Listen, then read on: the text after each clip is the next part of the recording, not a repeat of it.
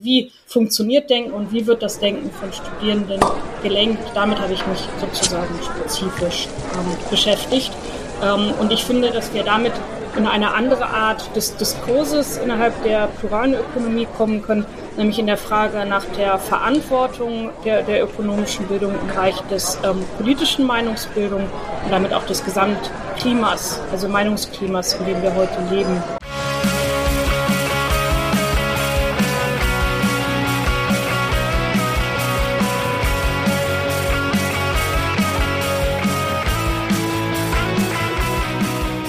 Herzlich willkommen in der Wirtschaft, Felix und Silja. Schön, dass ihr da seid. Mit was stoßen wir denn heute an? Ja, ich äh, habe mir eine Limo gemacht. Und ich bin bei einem richtig schönen frischen Wasser geblieben. Ich habe einen Mischmasch, Cola und Orange. ja, dann Prost. Prost und ich freue mich aufs Gespräch. Ja, Prost. Ich freue mich auch. Herzlich willkommen zu unserer 49. Folge in der Wirtschaft, wo wir mit euch über die Vielfalt der Wirtschaftswissenschaften sprechen und sie besser kennenlernen möchten. Dafür sprechen wir mit ExpertInnen aus verschiedenen Teildisziplinen der Wirtschaftswissenschaften über ihre Forschung bzw. Arbeit und über aktuelle und gesellschaftlich relevante Themen. Am Tresen stehen für euch heute Felix und Annabel und in unserer Folge ist Silja Graupe bei uns zu Gast. Hallo Silja, schön, dass du da bist. Ja, vielen herzlichen Dank für die Einladung. Ja, hallo, äh, auch von mir. Wir freuen uns sehr. Ähm, Silja, du hast äh, einen sehr spannenden Lebenslauf. Um das einmal kurz zusammenzufassen, du hast äh, Wirtschaftsingenieurwesen mit dem Schwerpunkt technische Chemie an der TU Berlin studiert und danach deine Promotion zu der Methodologie der Wirtschaftswissenschaften im Licht japanischer Philosophie geschrieben. Vor acht Jahren ähm, hast du die Cusanus Hochschule für Gesellschaftsgestaltung, die jetzt in Koblenz ist, gegründet, von der du mittlerweile auch Residentin bist und dort die Professur für Ökonomie und Philosophie inne hast. Genau, und du leitest dort auch den Masterstudiengang Ökonomie, Imagination und Zukunftsgestaltung. Ich hoffe, ich habe das so äh, kurz korrekt alles zusammengefasst. Ja, alles gut, danke. Super. Genau, wir wollen mit dir heute über deine Forschung sprechen und dabei vor allem das an einer Studie aufhängen oder auf die eingehen. Und zwar analysierst du in der die Beeinflussung und Manipulation oder die Rolle der Beeinflussung und Manipulation in der ökonomischen Bildung. Und im zweiten Teil der Folge wollen wir dann mit dir über die Cusanus Hochschule sprechen, warum deiner Meinung nach die Gründung von dieser notwendig war, welche Ziele ihr mit dieser verfolgt und was ihr dort anders macht. Ja, gern. Dann haben wir als Einstiegsfrage, bevor wir jetzt wirklich inhaltlich einsteigen, ähm, noch eine Frage bezogen auf deinen Werdegang. Und zwar liegt ja so gefühlt zwischen technischer Chemie und der Leitung einer plural geprägten Hochschule eine weite Spanne. Ähm, kannst du uns erklären, wie du dazu gekommen bist, das zu machen, was du heute machst und was deine Motivation dazu war? Äh, ja, ja, gern. Ich kann es zumindest probieren. Ähm, ich glaube, wie bei vielen Menschen gibt es eine grundlegende Motivation, die, die sich durchzieht und dann eher die Frage ist, ja, mit welchen Mitteln oder wie kann man sie realisieren? Und ich hatte auch bei meiner Studienwahl, ähm, war ich motiviert von der Frage, in der Welt was anders zu machen. Das war für mich damals Umweltschutz ähm, als ich zur Schule ging, 80er, 90er Jahre, die Frage ja von, von saurem Regen, von Zerstörung, damals schon bereits der Artenvielfalt und ähnliches, wenn auch noch der Klimawandel nicht im Vordergrund war. Und ich war damals überzeugt, dass mit einer Mischung aus technischer Innovation und sozusagen ökonomischen Marktinstrumenten ähm, im Griff kriegen zu können und habe genau deswegen diese äh, Kombination gewählt. Ähm, und dann ist bei mir immer mehr die Überzeugung gewachsen, dass tatsächlich die Fragen von, von Wirtschaft im Vordergrund stehen, also dass wir viele technische Lösungen haben, dass ich da auch nicht würde so viel beitragen ähm, können, gerade im Bereich der Chemie, dass da sehr, sehr viele andere unterwegs sind. Ähm, habe dann aber gemerkt für mich, dass die Wirtschaft so, wie sie organisiert ist, die Probleme nicht in den Griff kriegen kann, sondern sehr grundlegend anders organisiert gehört, vor allen Dingen eben von dem, was Harald Welzer mentale Infrastrukturen nennt, also die grundlegenden Sinnfragen, äh, Motivation und so weiter neu zu stellen sind. Äh, und dafür ist dann schlicht und ergreifend ja eher die Philosophie zuständig, in einem ganz grundlegenden Sinne ähm, eine Wissenschaft und auch eine Wirtschaftsweise oder sogar eine Lebensweise in Frage zu stellen. Und von da aus habe ich mich dann eben entschieden, die technische Chemie sein zu lassen, obwohl ich sie sehr geliebt habe und mich sozusagen von der anderen Seite der Ökonomie zuwenden, also nicht von der technischen Realisierbarkeit, sondern von der philosophischen Neugründung aus.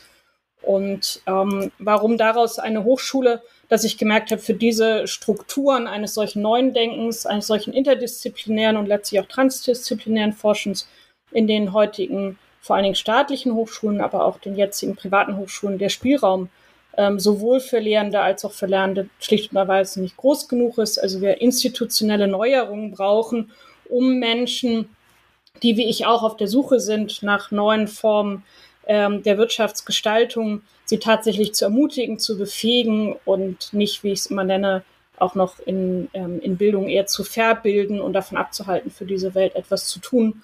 Ähm, und deswegen ähm, bin ich dann sozusagen als Akademikerin ins Unternehmertum nicht gewechselt, sondern habe es hinzugenommen, um eben eine eigene Hochschule zu gründen, ähm, zu finanzieren und jetzt eben auch verantwortlich zu leiten.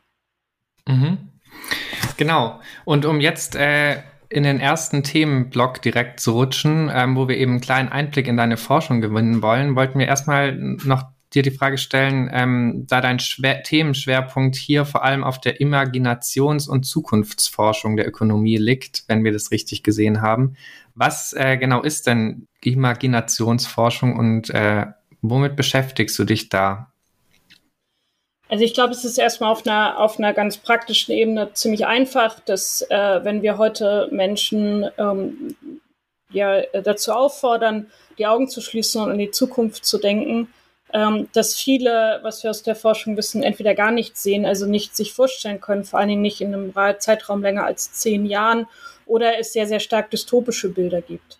Ähm, das heißt, gerade bei der jungen Generation ähm, Bilder aus, aus den Medien, tote Fische, verbrannte Bäume ähm, und ähnliches, aber es unmöglich ist, sich eine Zukunft vorzustellen, in der man leben will. Aus der Handlungsmotivation wissen wir aber, dass Zukunftsbilder sozusagen der treibende Faktor sind ähm, wenn man überhaupt etwas sich selber als wirkungsvoll imaginieren will und auch als gestalterisch äh, tätig, ähm, so dass die, die Neuschaffung von, von Vorstellungsbildern, von Zukunftsbildern eine der wichtigsten oder meines Erachtens wichtigsten Formen sind, ähm, wie wir überhaupt ins Handeln kommen. Und mhm. deswegen habe ich diesen Bereich genommen, ihn zu erforschen äh, und Menschen gerade jetzt in Masterstudiengängen zu befähigen, ähm, selber sich äh, Zukunftsbilder zu schaffen, neue Handlungsorientierung, das aber dann eben auch in der Gemeinschaft und zum Beispiel über mediale Diskurse, über Campaigning ähm, und so weiter auch anderen Menschen zu ermöglichen. Damit, ich glaube, da werden wir gleich noch drauf eingehen, ähm, ist etwas sehr Wichtiges verbunden, dass wir in der ökonomischen Theorie immer noch die Idee haben, dass Menschen entweder rational ähm, motiviert sind, das heißt rein über Kalkül und Berechnung oder eben über unbewusste Intuition und Emotionen. Und Imagination heißt, dass wir uns selber wieder als bildschaffende und als andersbewusste Wesen ähm, imaginieren können. Das heißt, dass wir die Bilder, auf denen wir handeln und auf denen unsere Emotionen aufgebaut sind, also sehr tiefsitzende kulturelle Anschauungen, Weltanschauungen, tatsächlich aktiv verändern können. Also für mich ist damit ein kompletter Umbruch auch in der, im Menschenbild und auch im Gesellschaftsbild verbunden, was ich als Philosophin unglaublich spannend finde. Mhm. Genau, um da jetzt vielleicht äh, so ein bisschen konkreter zu werden und ähm, um vielleicht auch zeigen zu können, wie so Bilder entstehen können, ähm, haben wir eine spannende Studie von dir entdeckt, über die wir heute mit dir auch sprechen wollen, in der du dich mit Beeinflussung und Manipulation in der ökonomischen Bildung beschäftigst. Viele von unseren Hörerinnen und Hörern sind ja auch Teil der ökonomischen Bildung und äh, deswegen ist es sicher sehr interessant. In dieser gehst du der Frage nach, ob und auf welche Weise Studierende in der ökonomischen Bildung möglicherweise indoktriniert werden. Ähm, und das machst du, indem du dir mit Hilfe von sprach- und textbasierten Analysen und Methoden aus den Kognitionswissenschaften ähm, zwei der bekanntesten und meistgenutzten und damit auch einflussreichsten Standardlehrbücher der VWL anschaust, die viele von uns sicher auch kennen, und zwar ähm, den Büchern von Samuelson und Nordhaus und von Mankiw. Ähm, genau, in der Studie beziehst du dich auf den Prozess der Erkenntnisgewinnung nach Kahnemann. Kannst du uns vielleicht diesen Prozess kurz beschreiben ähm, und erklären, wie ökonomische Standardlehrbücher und mit ihrer ja, Sprache und ihren gewählten Metaphern darauf Einfluss nehmen können? Ja, gerne. Ich mache das gleich. Ich werde gerne einmal äh, kurz die, die Frage vorab, äh, warum habe ich das Ganze ähm, gemacht? Ja, gerne. Ähm, weil wir, also wir merken ja, dass äh, viele, die jetzt auch in der pluralen Ökonomie und der heterodoxen Ökonomie äh, unterwegs sind, äh, sehr, sehr viel ähm, Kritik üben. Ähm, wir haben die, die, die modellhafte Kritik, wir haben eine systematische Kritik, wir, wir haben alles Mögliche und, und, und praktisch schon seit über 100 Jahren, also seitdem es die Neoklassik gibt, ähm, und die, die gesamte Widerlegung auf einer rationalen Ebene hat nicht dazu geführt, dass sich vor allen Dingen in der ökonomischen Bildung praktisch irgendetwas geändert hat. Ähm, das heißt, wir haben eine Wirksamkeit und ein Bestehen der Theorien, die eigentlich sozusagen von nach Thomas Kuhn und alles, was wir wissen, nicht sein dürfte und nach Popper schon gar nicht. Ne? Dass man sagt, eigentlich werden Erkenntnisse ähm, formal widerlegt sind, wenn sie vom Realitätsbezug her widerlegt sind, dann müsste sich was ändern und es ändert sich aber nichts. Mhm. Ähm, und von daher hatte ich gesagt, dann muss es eigentlich eine andere Funktion ähm, der, der ökonomischen Theorie, speziell der ökonomischen Bildung geben, die, die nicht rein in der Reproduktion des Wissenschaftlichen und vor allen Dingen des Mathematischen selbst liegt. Und habe mir dann die Frage gestellt, kann es sein, dass diese Art der Ökonomie, äh, wie sie gelehrt wird, eben auch eine Rolle in der politischen Meinungsbildung hat, was Menkyu zum Beispiel selber ähm, über sich gesagt hat, dass er auch deswegen wieder zurück in den Stand des Professors weg von der Politikberatung gewechselt ist, um das zu zeigen, sozusagen, wie kann es sein ähm, oder wie kann ähm, ökonomische Bildung und diese Lehrbücher tatsächlich eine Rolle in der grundlegenden Meinungsbildung von Hunderttausenden und Millionen von Menschen ähm, bilden und kann das ein Erklärungsansatz sein, wenn, wir, wenn wir zeigen, dass sie darin erfolgreich ist. Und mhm. die ganze wissenssoziologischen äh, Aspekte und die ganze Frage, wer war das ähm, und so weiter, habe ich in der Studie, über die wir heute sprechen, ähm, nicht klären können. Ich glaube auch, sie ist weiter ungeklärt, sondern ich habe sozusagen nur von der erkenntnistheoretischen Seite, also wie funktioniert Denken und wie wird das Denken von Studierenden gelenkt. Damit habe ich mich sozusagen spezifisch ähm, beschäftigt. Ähm, und ich finde, dass wir damit in eine andere Art des Diskurses innerhalb der pluralen Ökonomie kommen können, nämlich in der Frage nach der Verantwortung der, der ökonomischen Bildung im Bereich des ähm, politischen Meinungsbildung und damit auch des Gesamtklimas, äh, also Meinungsklimas, in dem wir heute leben. Und das ist das, was mich interessiert. Ähm, und darauf werden wir gleich eingehen. Ich sagen, dass äh, sozusagen das übliche Ökonomenbashing im Sinne, dass es die rein mathematische Wissenschaft das Problem sei, dass sich das nicht erwiesen hat, sondern eine, die wir gleich besprechen werden, sehr merkwürdige Mischung aus einerseits sozusagen mathematischen Argumentation oder mathematisch konnotierten Argumentationsstrukturen und eben etwas, was man als politische Meinung tatsächlich ähm, klassifizieren muss. Und das ist das, wem, wem ich in der Studie nachgegangen bin. Mhm. Ähm, ihr hattet jetzt äh, gefragt, sozusagen, was ist das grundlegende ähm, Bild, was ich ähm, verwendet habe und ähm, habe dort von Kahnemann ein zweigeteiltes Menschenbild ähm, genutzt und zu sagen, das eine ist eben den Menschen anzusprechen ähm, in dem Bereich seines rationalen Kalküls. Ja, das wäre also die rein äh, historisch betrachtet neoklassische äh, Form des 19. Jahrhunderts, ähm, um zu sagen, ja, Menschen ähm, argumentieren nur mathematisch und ÖkonomInnen müssten eigentlich nur in der Lage sein, mathematische Formeln sozusagen zu studieren und auch rein abstrakt zu denken. Und er sagt, das ist nur ein ganz geringer, er vergleicht das wie mit dem Eisberg, er sagt, so ein ganz geringer Prozentsatz unseres Denkens und der Rest ist eben ähm, von Intuitionen und von Weltanschauungen und Ähnlichem geprägt. Aber im Gegensatz zu meiner Imaginationsforschung geht er davon aus, ähm, dass dieser Bereich unbewusst geprägt ist, dass das ähm, über Bildungsprozesse ein solcher sozusagen Eisbergsockel des Denkens ausgeprägt wird ähm, mhm. und man den eben über Strategien von Beeinflussung und Manipulation sozusagen ausprägen kann, wobei Kahnemann von der Herausbildung selber nicht ausgeht, sondern eher von der Ausnutzung existierender Glaubenssätze und Meinungen. Und in dem Bereich sozusagen habe ich das erweitert über andere ForscherInnen, die eben sagen, dieses System des Unbewussten kann eben auch über Bildungsprozesse langfristig umgeformt werden. Und meine Forschungsfrage sozusagen ist, können wir in den, ähm, in den ökonomischen Lehrbüchern ähm, semantische, ähm, also Sprachstrategien nachweisen, die eben darauf abzielen, dieses unbewusste System des Menschen, mit dem Informationen verarbeitet werden, ähm, umzubilden und neu zu gestalten im Sinne einer ganz bestimmten wirtschaftspolitischen, das heißt in dem Sinne ähm, marktfundamentalen ähm, Art und Weise. Okay, danke erstmal für die grundlegenden Erklärungen. Welche Formen der Beeinflussung habt ihr denn dann rausgefunden, ähm, werden genutzt in diesen Standardlehrwerken? Also ich habe mich erstmal damit beschäftigt, das ist der erste und vielleicht ein bisschen schwer verständlichere Teil, eben zu sagen, ähm, wie, wie, hat, wie spricht eigentlich eine rein mathematische Theorie ähm, den, den Menschen an um dort eben zu zeigen, dass es ja um eine bewusste Strategie geht. Ich bin selber Ingenieurin, habe höhere Mathematik äh, gehört und studiert, wo es ja immer um eine Strategie geht, sozusagen ein reines Reich des Denkens zu schaffen, was so weit wie möglich von politischen Anschauungen und Emotionen frei ist. Ähm, und dieses mathematische System äh, gründet darauf, zum Beispiel Annahmen deutlich zu machen, dass man sagt, also worauf ruht die Mathematik, ihre Weltfremdheit, ähm, über Definitionen zum Beispiel von Zahlenräumen und, und so weiter anzugeben.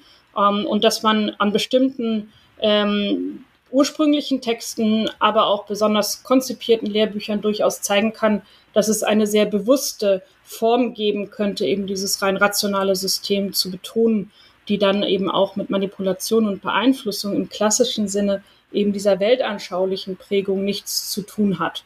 Und das war für mich auch die Überraschung, ähm, dass ich so klar selber für mich klar kriegen konnte, dass die reine Mathematisierung unserer Wissenschaft in einer Art von Elfenbeinturm geführt hat und auch weiterhin geführt hätte. So man sagt, also die Leute haben überhaupt keine Möglichkeit, äh, Praxis auszudeuten. Ähm, aber ähm, nicht sozusagen in eine wirre Vermischung, wie wir sie heute sehen, zwischen praktisch wirksamen politischen Weltanschauungen und Theorien sozusagen führen. Mhm. Genau, also wir haben, äh, was ich ähm, gemacht habe, ist unterschiedliche Beeinflussungsstrategien, die in der Literatur bekannt sind, weil sie zum Beispiel Marketing oder Neuromarketing in der PR und so weiter genutzt sind. Also davon bestimmte Stränge zu sehen und sagen, lassen sich nach diesen ähm, rhetorische Elemente und semantische Elemente in den Lehrbüchern besser erklären als gegen dieses sogenannte reine mathematische Modell, was eine bestimmte Didaktik haben müsste. Und äh, ich will euch erstmal ein Beispiel nennen und dann sehen wir, äh, in was das äh, weitergeht. Ähm, ist erstmal das, was man Appell an Autoritäten nennt. Ähm, mhm. Also was ich in beiden Lehrbüchern nachweisen konnte, ist, dass der Appell an Mathematik und äh, Appell an die Ökonomik als äh, oder ähm, Anleihen daran eben eher als Appell an Autoritäten im Sinne der Einschüchterung von Studierenden, also beispielsweise wie Adam Smith schon immer wusste, ähm, wie die Großen des Faches immer schon erklärt haben, wie die Mathematik definiert hat und ähnliches. Ähm, aber kein wissenschaftlicher Anspruch eingelöst wird. Also beide Lehrbücher kann man aber auch Pinnick Rubinfield zum Beispiel mit reinnehmen, ähm, erklären nie, wie Mathematik wirklich funktioniert, ähm, sondern es werden mathematische Formeln ähm, hingestellt, die sehr schwierig sind für junge Menschen nachzuvollziehen und dann daraus eine politisch weltanschauliche Schlussfolgerung, zum Beispiel über freie Märkte, getroffen. Das dürfte in einer mathematisch orientierten ähm, Wissenschaft niemals der Fall sein. Und das deutet darauf hin, dass ähm, die, die Aussagen, die gemacht werden, durch vermeintliche Wissenschaftlichkeit gestützt wird, aber nur sozusagen an den Autoritätsglauben ähm, der, der Leserinnen appelliert wird. Ja, und hier finde ich eben wichtig, den Unterschied zwischen wirklicher Wissenschaft und mathematischer Wissenschaft zu machen, die begründen würde, die definieren würde und die anderen, die, wie gesagt, nur ähm, appellieren. Ja, und das ist gerade in den, ähm, in den einführenden ähm, Lehrbuchkapiteln mehr, mehr als deutlich, dass das so gemacht wird. Mhm. Ähm, ein Beispiel, das du dir auch anschaust, ist äh, die Metapher des Marktes, über die wir ja auch schon öfters gesprochen haben. Inwiefern wird denn diese Metapher gezeichnet und äh, wie würdest du sagen, beeinflusst sie dann unser Bild über die Welt oder unser Denken? Also wie gesagt, wir müssten erwarten, äh, wenn wir eine Anleihe an die ähm, Neoklassik des 19. Jahrhunderts, also an die mathematischen Schulen nehmen würden, dass der Markt als ähm, mathematische Formel auftritt ähm, mhm. oder, als, oder rein grafisch visualisiert wird und da, wie gesagt, die Randbedingungen und definitorischen Größen angegeben werden. Das ist aber meistens nicht der Fall, sondern was passiert, ähm, wie, wie auch ähm, immer mehr Forscher sehen, dass wir erstmal eine Anleihe, äh, also es wird eingeführt, indem eine Anleihe an eine bestimmte Art von ähm, an weltliche Erfahrung gemacht wird. Man nennt das im, im, im Fachkontext Framing. Das heißt, ähm, die Leute werden gesagt, ja, Märkte gibt es ja überall. Ähm, Märkte gibt's auf Wochenmärkten, Märkte kennst du von Börsen, Märkte sind eigentlich überall. Ähm, mhm. Und damit sozusagen äh, von vornherein aus der Wirtschaft, die ja nun umfasst mehr ist, Produktion, Verteilung ähm, und ähnliches, sozusagen nur diese marktwirtschaftliche Erfahrung. Ich stehe in einem Supermarkt ähm, vor einem Regal, ich weiß nicht, wo die Sachen herkommen, ich kann mit den Sachen nichts anfangen, ich darf sie nicht teilen, ich darf sie nicht ausprobieren, ähm, sondern ich darf nur mit meinem gegebenen Einkommen ähm, diese Waren sozusagen aus dem Regal nehmen und abstrakte Eigentum dran erwerben. Und mhm. dieser Frame wird dann als erstes, erste Manip also Beeinflussungsstrategie gesagt, das ist ja für alles, also Samuelson spricht dann davon, ja, und Krieg und Frieden ist eigentlich auch nur eine Frage von Kanone und Butter. Das heißt, mhm. also wir haben ein Reframing aller anderen gesellschaftlichen Themen, die unglaublich wichtig sind, ob das jetzt Gerechtigkeit ist oder, oder Ökologie, sagen, denkt doch bitte daran nach, wie im Supermarkt. Ähm, das mhm. mag ein Vorschritt zur Mathematisierung sein, wie Walras und, und Jevons und ähnlich auch im 19. Jahrhundert gezeigt werden. Hier wird es aber als eine sozusagen Absolutheitsstrategie, dass wir sagen, wir lernen nur noch denken innerhalb sozusagen dieses Marktwirtschaftlichen. Ähm, das wäre, also es ist nur die erste Teil der Strategie. Dann wird diese, dieser Marktframe einerseits ins komplett ähm, Abstrakte gehoben indem wir ein sogenanntes metaphorisches Framing haben, sagen, stellt euch den Markt vor wie eine große Maschine, wie ein Mechanismus. Das heißt, äh, aus dem Wirtschaftsgeschehen wird etwas sehr Abstraktes gemacht, was dann in einem ähm, sozusagen fremden Kontext ähm, metaphorisch umgedeutet wird, ähm, womit wir alles, was wir auch seit dem 19. Jahrhundert kennen, eine Maschine ist das, was man beherrschen kann, eine Maschine ist, die autonom funktioniert, wo man nur ein Rädchen im Getriebe ist, ähm, also eine ganz bestimmte Art von, von Framing äh, gegeben wird, die aber ihre Logik sozusagen nur aus dem Raum der Maschinen und der Mechanik gewinnt, aber mit der Realität des Wirtschaftens nichts mehr zu tun hat. Darüber verschwinden zum Beispiel Fragen von Macht, weil innerhalb einer Maschine zum Beispiel die Machtfrage logischerweise nicht gestellt ähm, werden kann. Mhm. Wir haben dann als nächstes sozusagen, und dann, dann ähm, höre ich auch auf und wir gucken, wo wir tiefer gehen, dann etwas, also wie gesagt, wir haben erstmal eine lebensweltliche Isolierung ähm, bestimmter menschlicher Erfahrungen, die dann in einem anderen Erfahrungsbereich, der nichts mit Wirtschaft zu tun hat, dem mechanischen umgedeutet wird. Und dann wird das Ganze in, in beiden Lehrbüchern, aber auch in anderen eindeutig politisch aufgeladen. Wenn man zum Beispiel an Samuelson äh, oder ähm, also aber auch bei, bei Benque, aber bei Samuelson sehr deutlich der Fall, ähm, dann wird eben gesagt, ja, warum studiert man Volkswirtschaftslehre? Und äh, als Antwort dann der Kampf um die Marktwirtschaft in den Kampf der politischen Systeme Ost gegen West, Kapitalismus gegen Kommunismus ähm, und ein, ein, ein Freiheitsstreben sozusagen des Westens und seiner Demokratie ähm, eingebettet. Und das ist eben wichtig für Manipulationsstrategien, dass das hier bar jeden historischen Hinweises ist, bar jeden ähm, theoretischen Hinweises, äh, sondern das tatsächlich eben als eine rein politischer Text äh, gelesen werden kann, wo man jetzt versucht, das Studium der Volkswirtschaftslehre und der sogenannten freien Märkte eben einzubetten. Und diese Strategien des politischen Framings ziehen sich durch diese Lehrbücher durch. Äh, sie werden dann ähm, vor allen Dingen in der berühmten Schwarz-Weiß-Dualität ähm, des Marktes gegen den Staat ähm, äh, durchexerziert. Und auch hier ist es eben wieder wichtig, dass es zu Beeinflussungsstrategien semantischer Art kommt, weil zum Beispiel mit dem Staat ähm, dann ähm, Wörter verbunden werden wie Terror oder man kann da nicht schlafen oder große Krisen oder verhungern, ähm, während ähm, der Markt immer in ein ganz ruhiges Umfeld von Harmonie, äh, von Gleichheit, äh, von Freiwilligkeit und so weiter eingebettet ist und das eben auch wieder ohne jeden theoretischen ähm, Hintergrund oder vor allen Dingen auch jedes, äh, bei jeden empirischen oder statistischen ähm, Beweises. Und welche Auswirkungen hat dann diese Beeinflussung oder eben sogar Manipulation auf die Studierenden und dann eben auch weitergedacht auf die Gesellschaft und letztendlich auch das Wirtschaftssystem? Das ist jetzt natürlich also schwierig, sozusagen den Schluss zu sagen, es gibt diese Strategien und es sind noch einige mehr ähm, ist die Wirkungsweise damit nicht nachgewiesen. Ähm, okay.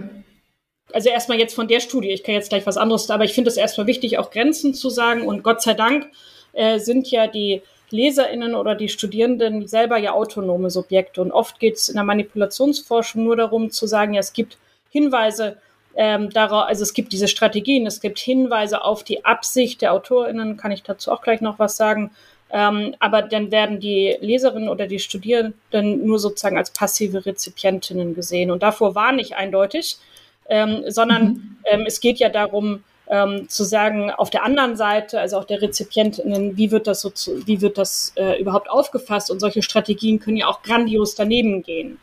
Wir wissen aus anderer empirischer Forschung, die wir an der Hochschule ähm, gemacht haben, ähm, dass es tatsächlich Bewältigungsstrategien von sowas gibt. Was sich aber ähm, deutlich zeigt, ähm, ist erstmal eine ähm, starke Verwirrung, ähm, was ja viele sozusagen als so eine Art von Tunnelerfahrung beschreiben, nur oft ohne Licht am Ende. Ähm, das sagen so, sie wollen, sie wollen was mit Wirtschaft studieren, weil sie Welt gestalten wollen, weil sie ähm, mitmachen wollen, sei es jetzt Karriere, also sei es eben auch ähm, positive Gestaltung der Welt und dann sich erstmal völlig entfremdet fühlen. Mhm. Ja, und äh, Menkyu beschreibt das ja auch genau, dass er sagt, ja, es muss ähm, wie, wie so eine Erfahrung der, der, der völligen Isolation und ähm, der, der, der völligen Verwirrung sozusagen geben. Das heißt, man setzt Studierende ähm, einer bestimmten Art der Verunsicherung aus und Menkyu schreibt dann und bezieht sich auch auf die entsprechenden Autoren, sagt, und dann geht es darum, eben den Leuten ein festes Ziel wieder vorzugeben, also ein Erkenntnisziel. Also auf die Autoren Meyer und Land, auf die er sich beruft mit den sogenannten Threshold Concepts, sagt er, es geht in der Lehre darum, die Menschen aus ihrer gewohnten Umgebung, also ihrer weltanschaulichen zu reißen und unbewusst in eine neue zu pflanzen, die vorgegeben wird. Ähm, wie gesagt, das ist wieder auf der Frage, sozusagen, was ist intendiert. Ähm, was wir feststellen können, ist eben diese sehr starke Entfremdungserfahrung, ähm, die mit einer sehr starken Kluft wahrgenommen wird zwischen Theorie und Praxis. Mhm. Also, mhm. ähm, und normalerweise können wir gleich sagen, was sind Gegenstrategien gegen Manipulation, ist immer der Hinweis, also die Verankerung in eigener Erfahrung als Widerstandspotenzial. Und das wird von den Studierenden sehr deutlich erlebt, dass sie ihre eigene Erfahrung nicht anbringen können und sich deswegen auch nicht wehren können. Ähm, was auch gemerkt wird, ist eine starke Moral, sogenannte moralische Kluft ähm, das heißt, dass man merkt, ähm, ja, man kann mit seinen eigenen ähm, weltanschaulichen Ideen, mit seinen eigenen Handlungsüberzeugungen, ähm, mit, mit Fragen von Gerechtigkeit und so weiter nichts anfangen. Ähm, und da sehen wir auch, dass es Manipulations- oder Beeinflussungsstrategien in die Richtung gibt, werde ich gleich noch mehr dazu sagen, Moral abzuwerten, die allerdings schon sehr alt sind, ähm, so dass wir da tatsächlich wohl eine Wirksamkeit beobachten können. Ja, also dieses, ja, ihr seid nur Gutmenschen, Ne? Also wer will einfach nur mit einem warmen Herzen kämpfen, man muss auch, ne? also man muss auch den, den kalten, kühlen Kopf dazu haben. Also da sind Abwertungsstrategien, ähm, die sich dann auch in Umfragen oder in, in Studien zeigen.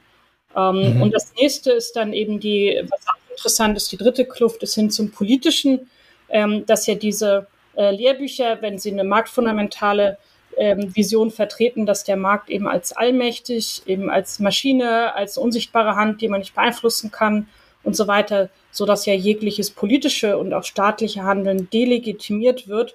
Und auch da merkt man wieder, zumindest in den Studien, die wir gemacht haben, ähm, dass junge Menschen nicht mehr fähig sind, Ökonomie mit politischem Engagement zu verbinden ähm, so dass hier wohl auch ähm, eine zumindest Ähnlichkeit, ob es eine direkte Wirksamkeit ist, dafür bräuchten wir andere Arten von Studien tatsächlich. Mhm. Ähm, was wichtig ist in dem Bereich, ist zu sehen, dass das, was wir nachgewiesen haben oder was ich in dieser Studie nachgewiesen habe, eine hohe Entsprechung zu dem hat, was die ähm, politischen oder ähm, wirtschaftspolitischen Thinktanks, neoliberale Thinktanks tun, mhm. zum Beispiel Initiative Neue Soziale Marktwirtschaft, ähm, Institute of Economic Affairs und so weiter, so dass wir hier nicht davon ausgehen können, dass wir es mit einer isolierten Strategie haben, sondern was noch weiter erforscht gehört, ist, wie die Lehrbücher sozusagen in den Kanon einer politischen Meinungsbildung ähm, äh, sich einreihen, die dann eben eine unglaubliche Resonanz über Medien, ähm, über ähm, Veröffentlichung sogenannter äh, wissenschaftlicher Studien und dann eben auch der Bildung erfolgen. Und in diesem Kontext sozusagen, denke ich, müsste man sich das ähm, oder muss man sich das genauer angucken. Mhm. Das heißt, also es klingt jetzt äh, auch so, als ob es da teilweise eben eine bewusste Manipulation irgendwie dahinter stecken könnte. Ähm, siehst du das auch so? Und äh, was wäre in dem Fall dann die Motivation dahinter? Ja, das ist jetzt eben, ähm, wie gesagt, auch da finde ich es wieder wichtig, Grenzen der eigenen Forschung ähm, äh, deutlich zu machen, weil wir hier jetzt wissenssoziologisch äh, und ähm, zumindest mal und äh, in der Geschichte der Wissenschaft und in der Geschichte der Lehrbücher mehr wissen müssten. Ähm, mhm. Die Strategien, die genutzt werden, wissen wir, wie zum Beispiel vom Institut von Economic Affairs, ähm, dass sie bewusst eingesetzt worden sind und auch in der Gründung der Montpellerin Society von, von Hayek und ähnlichem. Also diese Strategien sind ähm, Teil einer, einer Propaganda ähm, solcher Institute. Es ist nur die Frage, wie spielen die Lehrbücher da rein? Und da ist der Bereich äh, von Samuelson un unglaublich interessant, weil ähm, Samuelson ja angetreten ist, das erste keynesianistische Lehrbuch zu formulieren. Und er tritt damit ja 1948 ähm, auf oder 46, ja jetzt gerade vergessen. Ähm, und äh, wenn ihr euch die erste Auflage anguckt, dann ist der, wir haben es noch nicht genau statistisch oder so, aber dann sind wahrscheinlich 95 Prozent des, des Textes haben sich geändert. Okay. Ähm, und wenn man hinten ins äh, Stichwortverzeichnis guckt, dann findet man den Marktbegriff, ich glaube, ein oder zweimal. Dafür ist die ganze Seite von Gewerkschaften voll. Heute gibt es keine Gewerkschaften mehr und der Marktbegriff ist unendlich. Das heißt, und was wir auch noch machen wollen, aber bis jetzt keine Forschungszeit und Forschungsgelder hatten, zu sagen, was ist eigentlich die Geschichte von, von diesem Lehrbuch, ähm, wo dann in den 80er Jahren, glaube ich, der, der Nordhaus dazu kommt, der jetzt ja auch äh, aufgefallen ist, zum Beispiel bestimmte Klimadebatten neoliberal zu überformen. Und wo ist eigentlich dieser Umbruch passiert? Und ist er, ist er schleichend passiert ähm, oder, oder stark an, an bestimmten Punkten? Und wir vermuten den Umbruch ähm, nach 89 mhm. hauptsächlich. Das heißt also, das, das, das Interessante daran ist, man kann äh, die Frage nach Manipulation und Beeinflussung nie mit, auch nicht jetzt mit einem Schwarz-Weiß-Muster sagen, es sind zwei, drei Böse, die sich das irgendwie ausgedacht haben. Ja. Und wir wissen zum Beispiel, dass in den letzten Ausgaben äh, der Samuelson draufstand und auch heute noch draufsteht, obwohl er gestorben ist, ähm, aber überhaupt gar keinen Einfluss mehr hatte.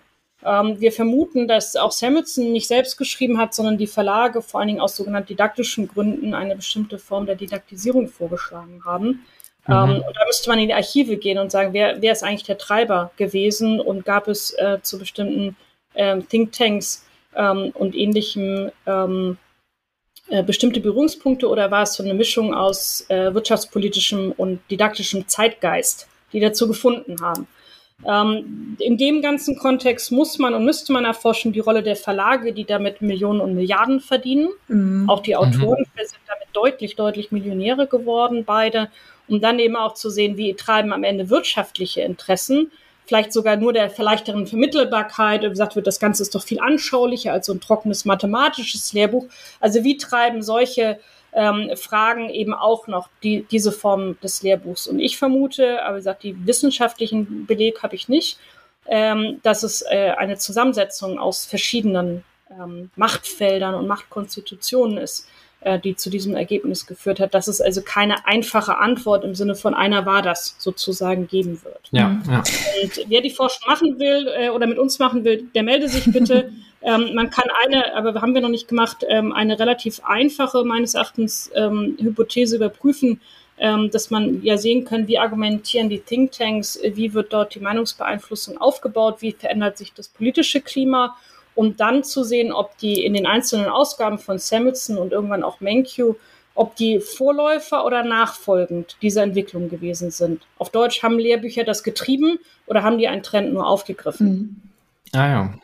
Und äh, das haben wir aber, da müsste man ja sozusagen groß angelegte ähm, Studien sozusagen machen, um ganzen Zeitstrahl eben über von 48 oder am besten 45 zu entwickeln, um dann eben das nachzuweisen, um dann gezielt Linien zu sehen. Also er sagt, wer folgt eigentlich wem, um dann eben in, in Archivarbeiten einzusteigen, um das tatsächlich zu sehen. Mhm. Okay, ähm, also es wäre jetzt kein Thema für eine kleine Masterarbeit. Ja, man kann damit schon mal anfangen. Also auch dazu würden wir ermutigen wollen. ähm, und es sind tatsächlich, äh, kann, man, kann man einzelne Sachen, zum Beispiel auch, äh, wie ist das Naturkonzept in diese Lehrbücher gegangen und wie wurde es umgeformt oder was ist mit den Gewerkschaften passiert. Also wir haben da auch Möglichkeiten, kleinere Arbeiten tatsächlich draus zu machen. Ähm, ich möchte einen Punkt sagen, weil ich dann oft gefragt wird, ja, wenn du eigentlich nichts weißt, äh, ne? also sozusagen, ähm, wie genau wird es wahrgenommen, wo genau kommt das her, was ist der Sinn einer solchen dann ja letztlich ein bisschen isolierten Forschung. Ähm, und mir ist dabei wichtig der, der Aufklärungsaspekt. Wir kommen ja auch noch gleich zur Hochschule. Ähm, ich sage, ohne das ganze Wissen darum, äh, wenn man solche Strategien off, öf, ähm, öffentlich macht, wie ich es in der Studie getan habe, kann man als einzelner Student oder Studentin ähm, sich dagegen anfangen zu wehren. Ja, also Aufklärung hilft, mhm. ähm, auch ohne die Frage, wer war das? Ja, und, mhm. äh, und viele, die ähm, wo das auch unterrichten oder wo ich das äh, vortrage an anderen Universitäten, die sind einfach wie vom Donner gerührt und haben gesagt, ich habe immer irgendwie gemerkt, da ist ein Trick dabei. Also irgendwas wollen mhm. die Leute von mir, aber ich, ich konnte nicht verstehen, was es ist. Irgendwie hatte ich ein Unwohlsein, aber ich dachte, naja, es ist ja Wissenschaft ähm, und das muss ja irgendwie richtig sein und nur ich bin zu blöd, das zu verstehen. Ähm, und damit überhaupt erstmal einen Kontext zu geben von, das kann in deinem Kopf passieren und guck doch selber nach, ob es stimmt. Ja, und ohne jetzt zu wissen, ob es 100.000 anderen auch so geht, ohne zu wissen, wie gesagt, was die Absicht davon war. Ähm, und deswegen habe ich mich auch entschieden, diese ähm, stark erkenntnisphilosophische Perspektive, die auf Aufklärung und Befähigung zielt, eben auch so isoliert darzustellen und auch zu veröffentlichen. Weil dafür, wie gesagt, die anderen Fragen super interessant sind und ihr merkt ja, ich finde die spannend, ich würde die auch sofort mhm. untersuchen, wenn ich Zeit und Geld hätte. Aber letztlich ist dieser Punkt ähm, einmal durchschaut, ähm, kann man selber sich dagegen ähm, stark wehren, ähm, indem man zum Beispiel ein anderes Fach wählt oder sagt, das, das, das Lehrbuch nicht mehr. Ähm, und, und das finde ich wichtig, diese, diese kurzfristige Form von, von Befähigung und, und auch Aktivierung des, des eigenen Potenzials. Und Manipulation und ähm, Beeinflussung beruhen immer darauf, dass etwas mit uns unbewusst geschieht. Ja, also dass, dass wir es zwar irgendwie komisch finden an der Oberfläche unserer Wahrnehmung, also sagen, ja, ich muss jetzt für eine Klausur lernen oder es wird schon stimmen oder Adam Smith hat ja eh schon gesagt. Und ähm, in dem Moment, wo wir unser Bewusstsein vertiefen auf diese Strategien selber, ähm, äh, achten, ähm, kann tatsächlich eben Widerstandspotenzial erweckt werden, was zum Beispiel auch vielen Ortsgruppen des Netzwerk Plurale Ökonomik einfach hilft. Mhm. Äh, zu mhm. sagen. Da ist ein bestimmter Punkt ähm, überschritten, das ist nicht als wissenschaftlich zu kategorisieren und ich habe in meiner Intuition sozusagen salopp gesagt, ich werde hier verarscht, ähm, eben auch, ja, also ich kann das begründen mhm. und daraufhin auch Entscheidungen treffen und deswegen war mir das ähm, so wichtig, die Frage nach dem Wie funktioniert das zu stellen und weniger die Frage nach dem, wer war das am Ende des Tages. Okay. Mhm. Ich würde äh, da gerne gleich noch weiter drauf eingehen. Ich habe nur noch eine Nachfrage zu dem, was du eben gesagt hattest. Und zwar meintest du, dass 1989 so ein ähm, Cut war, quasi zwischen den Inhalten aus dem Samuelson-Lehrbuch. Was ist denn 89 mhm. gewesen? Also war da ein bestimmtes Event, irgendwas, was passiert ist, woran man das festmachen kann? Na, ich beziehe mich hier natürlich auf den Fall der Mauer. Okay. Ähm, und damit, ähm, äh, sorry, ähm, und äh, was, was ja, ich habe es damals ja dann auch, bin dann ähm, an 95 an die, an, an die Universität gekommen und da so ein Umschwung sozusagen sieht des Systems. Ja, also wir sind jetzt nicht in Putins Zeiten 2022, sondern 89 in dem Sinne, ja, dieses System hat, hat gesiegt und äh, muss sich in okay. gewisser Weise noch weniger begründen als vorher. Wir hatten also vorher sehr starke Schwarz-Weiß-Diskurse. Mhm ähm, also gegen den kommen, also die VWL oder das VWL-Studium genauer gesagt als Teil eines Kampfes der, der, ähm, des sogenannten freien Systems des Westens. Mhm. Ähm, und diese Begründungspflicht ist zum Beispiel also bei Samuelson noch sehr stark drin, habe ich mich gewundert, so ähm, bei Menkyu aber sehr stark eher sozusagen innerpolitisch gegen den Staat gerichtet und nicht mehr sozusagen den, den großen System- und Klassenkampf. Ähm, und wenn wir jetzt in Pinnick Rubinfield und andere gucken, ähm, dann braucht es eigentlich diese politische Rahmung und diese politische Propaganda gar nicht mehr so sehr, ähm, weil das nicht mehr notwendig schien. Okay. Das wird jetzt wieder anders äh, in einem gewissen Rollback.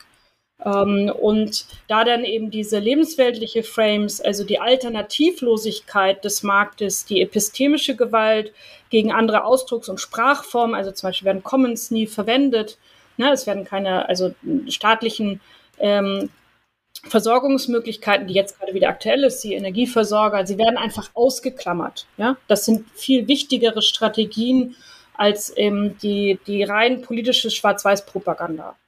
Ähm, mhm. Und äh, das meinen wir, aber wie gesagt, das ist äh, nur anfänglich, sieht man dann auch in diesen Büchern. Das andere, was 89 passiert, haben wir auch noch nicht untersucht, oder seit 89, dass ja die Bücher sind vorher schon vielfältig in andere Sprachen übersetzt werden, auf andere sogenannte Lehrbuchmärkte gebracht worden und dort äh, finden sie dann massive Verbreitung in die ähm, Länder des ehemaligen Ostblocks. Ja, und äh, da eben auch zu sehen, äh, da unsere Hypothese, dass es eine Art Tailor to the Market gibt, dass diese Bücher also angepasst werden auf die Situation. Ähm, und daran könnte man das auch nochmal sehr stark sehen, was sich, was sich geändert hat. Ähm, trotzdem bleibt sozusagen dieser Kampf ähm, West gegen Ost, Kapitalismus gegen Sozialismus immer eine Hintergrundfolie und wir merken ja auch, wie schnell sie jetzt wieder hervorgeholt werden kann. Okay. Mhm. Ja, ähm, vielen Dank fürs Erläutern von den Hintergründen und ähm, ich bin da auch gleich äh, ganz gespannt nochmal ja, vielleicht ein bisschen was zu den Lösungsansätzen zu erfahren, was man da jetzt ähm, konkret ändern könnte. Bevor wir aber dann zum zweiten Teil kommen, würde ich einmal unser Fragentrommel-Element dazwischen schieben. Genau, einmal für dich zur Erklärung, Silja. Wir stellen dir kurze Fragen oder geben dir einen Satzanfang vor und ähm, du hast dann kurz Zeit, äh, ganz spontan quasi zu antworten, ähm, schnell und intuitiv, ohne groß drüber nachzudenken und auch ohne großen Kommentar. Und genau, hast quasi einen Joker, wo du eine Frage überspringen dürftest. Ähm, bist du bereit für die Fragentrommel? Ja, gerne.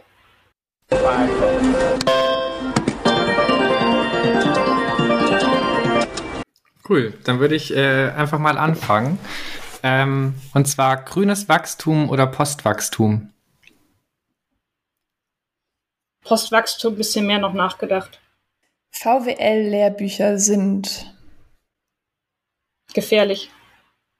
Ein pluraler Blick auf Ökonomik ist wichtig, weil Menschen befähigt werden, selbst zu denken. Welche Ökonomen bzw. ihre Arbeit sollten unsere HörerInnen unbedingt kennenlernen? Elena Ostrom. Was treibt Innovation? Staat oder Markt? Keins von beiden.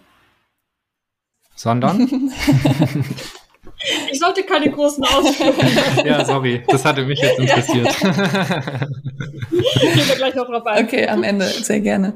Ähm, was sollte es an jeder Uni geben? Pluralität, äh, Geschichtsbewusstsein ähm, und Zukunftsbildung. Qualitative Forschung ist für dich einer der wichtigsten Schlüssel zum Verständnis. Wenn du nochmal von vorne anfangen könntest, für welches Studium würdest du dich einschreiben? Ich würde es wieder so machen wie, wie zuvor, eine Bandbreite an Fächern zu studieren, die, die kombiniert sind, ähm, würde aber deutlicher ähm, Richtung Philosophie von Anfang an gehen. Mhm. Okay, dann kommen wir schon zur letzten Frage. Klimakatastrophe, optimistisch oder pessimistisch? Ich hoffe in, in, in dem Sinne realistisch, dass wir gemeinsam noch die Handlungsmöglichkeiten identifizieren können, die wir wirklich realisieren können. Okay. Ja, vielen Dank, dass du dich darauf eingelassen hast. Ähm, das war's schon. Und ähm, jetzt können wir gerne noch mal einen kurzen Ausflug machen zu der Frage, wer treibt Innovation, Staat oder Markt? Da hattest du ja gesagt, keins von beiden. Was denn dann? Ähm, also ich sehe es tatsächlich, äh, deswegen hatte ich ja auch den, den Bezug zu Ellen Ostrom gemacht, dass das, was tatsächlich ähm, vergessen worden ist, ist ja das gemeinschaftliche Handeln oder subsidiäre Handeln ähm, der vielen. Und äh, wie Walter Oetsch, mein Kollege an der Cusanus Hochschule, ja auch deutlich gemacht hat, ist diese Marktstaat äh, ja zu einem riesen Stereotyp, also zeige ich zu Containerbegriffen mutiert, die uns wirklich jetzt Handeln nicht sehen lassen. Ich denke, was, was tatsächlich was bringt, ist sogenannte Subsidiarität. Das heißt, Menschen äh, sollen befähigt werden, auch mitten in der, in der Wirtschaft und wirtschaftlichen Fragen die Prozesse, die sie selber angehen, gemeinschaftlich und demokratisch zu entscheiden und eine Regelungsinstanz nur dann anzurufen, ähm, wenn mehr Leute berührt sind oder sie selbst das Problem nicht lösen können. Ähm, und das bezieht sich natürlich auf Lösungsformen eben der, der Commons ähm, und äh, der, der gemeinschaftlichen ähm, Innovationen, die meines Erachtens eindeutig einen staatlichen und einen Regelrahmen brauchen, ähm, den sie aber selbst mit hervorbringen müssen. Ähm, während ich den Markt tatsächlich für ein, ein Kunstkonstrukt halte, der letztlich Gehorsam gegen anonyme Preisdiktaten ähm, forciert, ähm, die nichts mit ökonomischer Realität und Wirklichkeit ähm, zu tun haben und letztlich Machtkonstellationen nur verschleiert, die man in einer äh, subsidiären Form der Wirtschaft eben tatsächlich aufdecken und dann eben auch auf einer Regelungsebene bekämpfen kann. Okay, da könnte man natürlich jetzt auch noch ewig äh, hm, weiter ich drüber glaube. sprechen. ja. Das glaube ich. Mhm.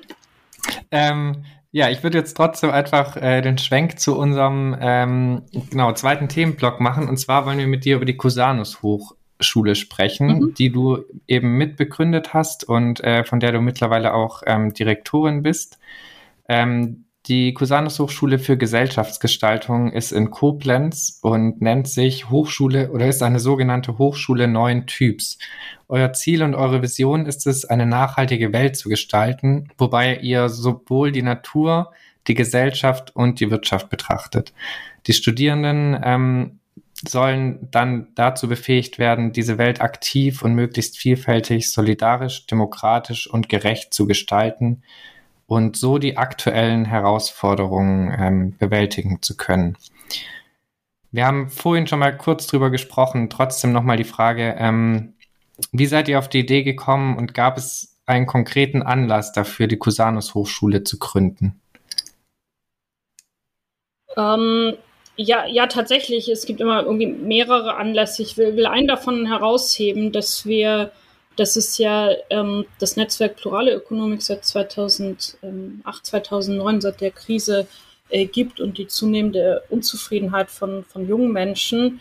Ähm, in dem Sinne, dass sie sagen, sie wollen Welt gestalten und auch Wirtschaft umgestalten und äh, wollen über die sich mit den jetzigen Krisen auseinandersetzen. Sie wollen diese Krisen tiefer verstehen und was dagegen unternehmen und dann reihenweise zu Zehntausenden und Hunderttausenden ähm, an andere Universitäten kommen äh, und Fachhochschulen und da, wie gesagt, erstmal in den Elfenbeinturm entführt werden und dann ähm, einen Umbau ihrer eigenen weltanschaulichen Systeme erleben, den wir eben beschrieben haben. Mhm.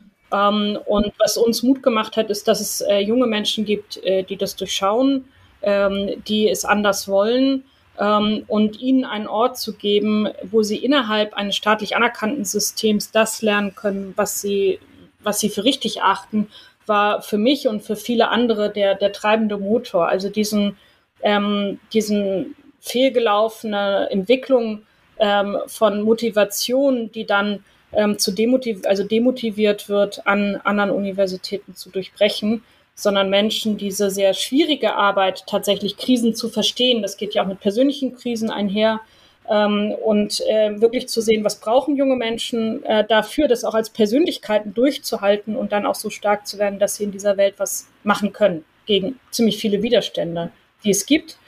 Ähm, und unsere Überzeugung war, dass es oder ist, dass es dafür auch eine Art von Gemeinschaft geben muss, die sich in einigen paradigmatischen Fragen, ihr hattet zum Beispiel gerade nach qualitativer Forschung gefragt, ne, dass man sagt, sowas hat zum Beispiel einen Platz, dass man nicht darum kämpfen muss, dass Geschichte bedeutsam ist ähm, und so weiter, sondern dass es bestimmte ähm, Kriterien eines solchen ähm, Raumes der Entwicklung und der Befähigung für junge Menschen gibt, ähm, der nicht einfach rein utopisch ist oder sich in einer Ringvorlesung erkämpft werden muss, mühsam, sondern eben auch ein ganzes Studium, Bachelor und äh, Master sozusagen durchträgt. Und äh, während wir schon vorher ein Forschung, also Forschungsbereiche gegründet hatten, auch ein Forschungsinstitut, das geht relativ schnell, man gründet einen Verein und nennt das Forschungsinstitut, es gibt keine staatlichen Kontrollen, ist es im Bereich der Lehre völlig anders. Ähm, in der Lehre also ähm, gibt es staatliche Reglementierung, ähm, die eben sagt, man kann eine Universität oder eine Hochschule nur nach bestimmten Kriterien sozusagen gründen. Und deswegen war dieser enorme Aufwand ähm, notwendig, um eine ganze Hochschule hinzustellen, die bis hin in statistische Fragen, in Aufsichtsfragen, in äh, bildungspolitische Fragen eben komplett sozusagen sich bestimmten Standards eben auch beugen muss und gleichzeitig aber sehen können, ob sie diese Standards auch hilft, mit neu zu definieren. Und das ist sozusagen ähm, das Projekt. Ähm, und mittlerweile merken wir, ähm, dass es tatsächlich für unsere Studierenden der Fall ist. Es ist ein Raum ähm, des anderen, ähm, ein Raum der Befähigung und Ermöglichung. Und gleichzeitig merken wir, wie wir jetzt auch Innovationstreiber eben für, für den Bildungssektor insgesamt werden, weil keiner mehr sagen kann, ja, das darf man gar nicht oder unter Bologna ist das nicht möglich mhm. oder mhm. das ist verboten, was wir auch schon gehört haben, ähm, sondern dass wir sagen, ja, es, es gibt eine solche, eine solche Insel, ähm, die mit allen akademischen Weinen und allen staatlichen Weinen auch versehen ist. Mhm. Und wir merken damit auch eine starke Vorbildfunktion, ne? dass man sagt, ach, mit sowas, ähm, mit einer solchen Forschung, die ich gerade vorgestellt habe, kann man heute Präsident einer deutschen Hochschule werden oder sein. ja, was ja auch Ausstrahlungseffekte dann hat. Mhm. Ähm, ihr hattet selber gesagt, eben Hochschule sogenannten besonderen Typs. Ähm, das sind die äh, Hochschulen unter sogenannten Experimentierklauseln, wie wir sie in Rheinland-Pfalz haben. Das heißt, wir haben ja im Moment ein System äh, der Trennung zwischen Fachhochschulen und Universitäten. Mhm. Also Universitäten sozusagen die eher Elfenbeintürme des reinen Wissens und Fachhochschulen der reinen Anwendung, meistens technischen Anwendungen oder auch mittlerweile der Management-Anwendungen. Und wir meinen eben, dass es eine Wissenschaft braucht, die sich inmitten von unsicheren und komplexen Welten bewegt und auch Wissen generiert. Das heißt also Wissen mit und in und aus der Gesellschaft und nicht erst reine Abstraktion und dann Anwendung auf die Gesellschaft ähm, und sich damit eben eine völlig neue Form oder ja nicht völlig, aber eine neue Form der Wissenskonstitution ähm, und Wissensvermittlung anbahnt, ähm, die zukünftig äh, eine eigene Hochschulform wird wert sein. Ja, und da kann ich gleich noch sagen, was die Kriterien dafür sind oder sein wollen. Und deswegen sagen wir auch, und es ist durchaus ernst gemeint, wir sind die erste Hochschule für Gesellschaftsgestaltung und wollen, dass andere diesem Beispiel folgen, zumindest mal in der mittel- bis langfristigen Sicht. Was heißt denn dann Gesellschaftsgestaltung konkret und warum Gestaltung und nicht Steuerung? Genau, also wie das Wort sozusagen ähm, schon sagt, ähm, witzig, dass das, also ich sage mal, sonst hätte ich ja gesagt, oder wir Gesellschaftssteuerung. Mhm. Äh, wir haben ja eigentlich zwei große, also wenn wir diese Marktstaat-Metapher wieder nehmen, haben wir zwei große Ideen. Die einen sagen, es ist eine unsichtbare Hand und dabei ist ja die Unsichtbarkeit wichtiger als die Hand beim Markt.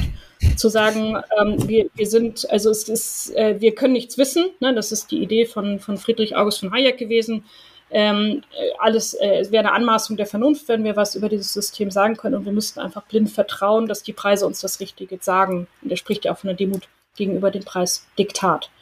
Ähm, das heißt, wir haben hier eine Wissenschaftsform, die absolut erstaunlich ist, die darin besteht, äh, den Leuten zu erklären, dass sie eigentlich nichts wissen sollten.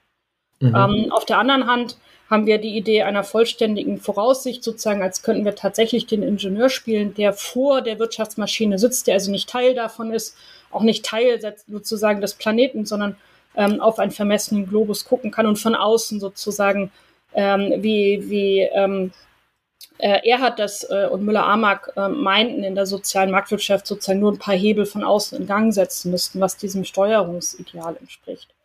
Ähm, und wir meinen weder, dass es diese Passivität noch diese komplette Sozialingenieur Art äh, geben kann, also dass beide sich in den heutigen Krisen als Illusionen erweisen, mhm. als sehr wirksame Illusionen, aber trotzdem Illusionen und dass es darum geht, Menschen zu befähigen, ähm, in der Wirtschaft in eine gemeinschaftlich kooperative Gestaltung zu kommen, ohne vollständiges Wissen, aber doch mit einem solchen Teilwissen, ähm, dass insgesamt dieses System zum Beispiel in Richtung, deswegen visionäre Hochschule, Gerechtigkeit, Teilhabe, ähm, Intaktheit von Natur und so weiter auch ähm, gestaltet werden kann, ähm, ohne allerdings den Menschen das vorzuschreiben, ähm, sondern durch die grundsätzliche Befähigung von Menschen, auch die Wertpotenziale, die sie selbst in sich erkennen, dann auch zu realisieren. Mhm. Äh, bisher beanspruchen die Wirtschaftswissenschaften ja so ein bisschen oder genau einen sehr objektiven und distanzierten Blick auf die Dinge zu haben, unterstreichen auch, ähm, dass das Wissenschaft ausmachen muss. Wenn ihr jetzt von Gesellschaftsgestaltung Gestaltung sprecht, klingt es ähm, ja nach einer sehr aktiven Rolle. Sollte mhm. das äh, die Aufgabe von Wissenschaft sein oder ähm, ja, ist es vielleicht ein anderes Wissenschaftsverständnis insgesamt? Ja, tatsächlich ähm, anderes. Also ich denke, dass die Pluralität, die verhandelt wird, äh, tatsächlich das Wissenschaftsverständnis ähm, berührt. Ähm, dadurch, dass sich die Wirtschaftswissenschaften in, in der Neoklassik, wir hatten darüber geredet, eher versucht haben, die Mathematik ähm, zu imitieren, sind sie bewusst oder unbewusst ja in die Idee einer sogenannten objektiven Wissenschaft gekommen, die heißt Erfahrungsunabhängigkeit. Also zu versuchen, Sicherheit, ähm, Anhaltspunkte, sozusagen Haltungsgriffe in einer chaotischen Welt zu finden, die rein im, also rein im Geiste sind. Ähm, und äh, das ist löblich, vor allen Dingen, wie gesagt, wenn man sagt, um, um was es geht. Ähm, aber diese reine Erfahrungsunabhängigkeit ist ja ein gewisses Ende gekommen und man sieht ja auch, dass daraus keine ähm, Steuerungs- oder auch keine freie Hand entstanden ist, die in irgendeiner Weise geordnete Verhältnisse in dieser Gesellschaft äh, gebracht hätte. Das heißt, äh, wir werden uns von dieser kompletten Erfahrungsunabhängigkeit lösen müssen ähm, und das als Wissenschaft anerkennen. Also die, die Wissenschaft sozusagen innerhalb von Erfahrungswelten. Ähm, mhm. und, äh, und da hilft dann nur ein reflexives Wissenschaftsverständnis, den Grad zwischen kompletter Subjektivierung und Objektivierung, äh, wenn man die Pole aufmachen will, oder auch zwischen Normativität und Positivität, ähm, dann eben ähm, für sich selber rauszufinden und den eigenen Standort, wie es jetzt zum Beispiel ähm, viele feministische Theorien machen, mit zu transportieren und zu sagen, das ist der ähm, Standpunkt, auf den ich mich stelle, die Art zum Beispiel von Erfahrungsbezügen lasse ich zu, die Art auch von Persönlichkeit, äh, Betroffenheit ähm, und das eben auch den Beforschten oder den Mitforschenden, ähm, den LeserInnen und so weiter mitzuteilen und einen Großteil unserer Bildung äh, wir, verbringen wir genau da, darauf, äh, dass Studierende bei uns eben diesen eigenen Forschungsstandpunkt finden können, ähm, wo sie sich als wirk am wirkungsvollsten wahrnehmen und ihn dann auch auszuprägen. Ja, und ähm, tatsächlich hatten wir immer wieder Debatten am Anfang der Hochschule, ähm, dass wir als unwissenschaftlich bezeichnet wurden mhm. und durch unsere mhm. sehr starke Aufklärungsarbeit und zu sagen, ja, aus einer bestimmten Perspektive können wir das verstehen, aber die Perspektive selber ist zu eingeschränkt und sie ist auch in der heutigen Gesellschaft nicht mehr aufrecht, also vor allen Dingen globalen Gesellschaft nicht mehr aufrecht zu erhalten. Siehe Postkolonialismusdiskurse und ähnliches.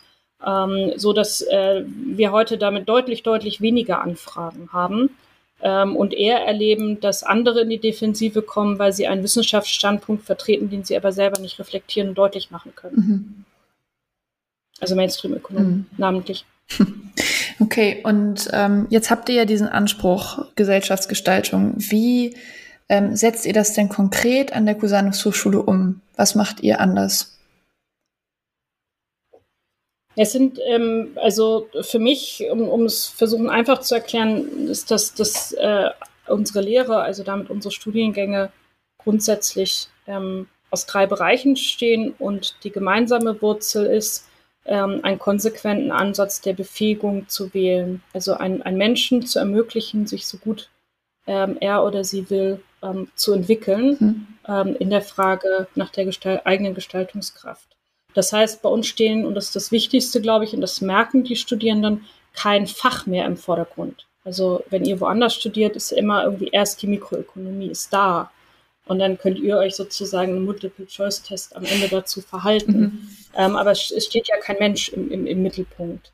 Ähm, und damit hat es dann ja eine, eine radikale Form von Mensch, Vermenschlichung und, wenn man den Gemeinschaftsaspekt sieht, auch der Demokratisierung.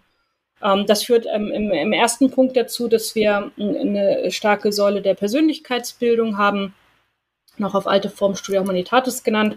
Ähm, das heißt, wer, wer bin ich, also in den, in den Masterstudiengängen, was sind meine biografischen Erlebnisse an anderen Hochschulen, wo will ich hin, welche Arten von Biografien gibt es, welche Biografieschreibungen, wie kann ich mich als Mensch entwerfen, ja, und dann Fragen, ähm, viel bisschen praktische Fragen, rhetorische Training, wie bestehe ich darauf, meine, äh, wie, wie kann ich das überstehen und gut machen, wenn ich mit einem Mainstream-Ökonomen auf dem Podium sitze, ne? also wie kann ich mich in dieser Welt dann äußern und positionieren. Mhm.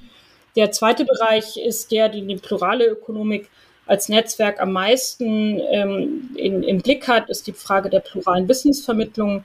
Ähm, ihr kennt bestimmt den Forderungskatalog des Netzwerks Plurale oder der Rethinking Economics Bewegung, mhm. ähm, wo wir praktisch alles äh, umsetzen. Das heißt, von, von Reflexion, von Wissenschaft, also von Geschichte ähm, der Wissenschaft und Wirtschaftsgeschichte bis hin über plurale Vermittlung ähm, und das lösen wir dadurch ein. Ich glaube, der Trick ist noch nicht ganz bekannt, äh, dass, dass wir eben rein nur thematisch modularisiert haben. Also bei uns gibt es keine VWL 1, 2, 3 und weiß ich nicht was, Mikro, Makro, sondern es gibt Themen, die eben entweder historisch, gegenwarts- oder zukunftsorientiert sind. Mhm. Und äh, bei uns kommen alle Positionen zu Wort, die dazu was zu sagen haben und werden auch in tatsächlichen Dialog gebracht wofür wir ProfessorInnen berufen haben, die alle selber interdisziplinär ausgerichtet sind, so wie ich, also mindestens zwei Fächer vertreten.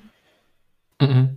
Ähm, und die dritte Säule, die jetzt auf die Gestaltungsaspekte dann vielleicht äh, oberflächlich zumindest am meisten einzahlt, ist dann eben zu sagen, ja, es braucht eine Säule des Engagements oder im Bachelor als Transformationsstudien, im Bachelor, äh, Master der Gestaltung. Das sagen, es geht wirklich darum, rauszugehen, also raus aus diesem Elfenbeinturm und sich praktischen Fragen zuzuwenden und von dort aus Wissen zu generieren und zu vermitteln.